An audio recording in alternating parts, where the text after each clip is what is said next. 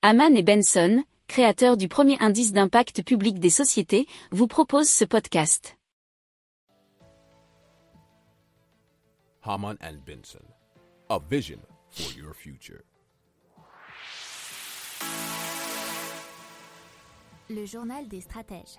Et donc les banques centrales qui s'apprêtent à répliquer, puisque la Banque centrale américaine devrait augmenter les taux d'intérêt pour euh, augmenter les coûts d'emprunt et ralentir la demande.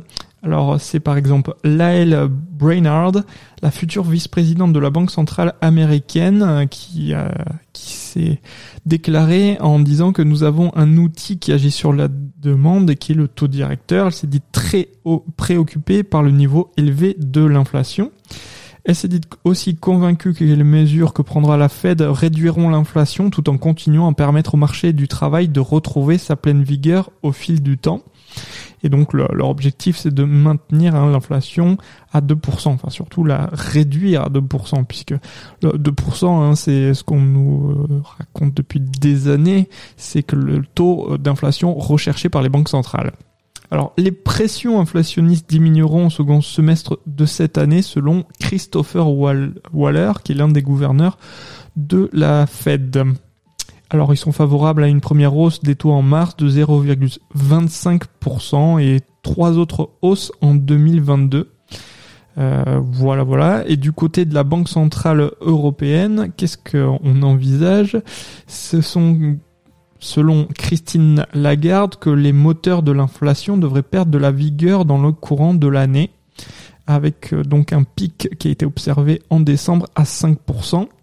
Alors selon elle, euh, euh, on la cite là sur, sur ce sujet, nous prendrons toutes les mesures nécessaires pour garantir le respect d'un objectif d'inflation de 2% sur le moyen terme. Alors sur le moyen terme, elle parle aussi d'une plus grande volatilité des prix de l'énergie. Hein, vous avez vu qu'en France, normalement, le prix de l'énergie de l'électricité aurait dû augmenter de 44%. Hein.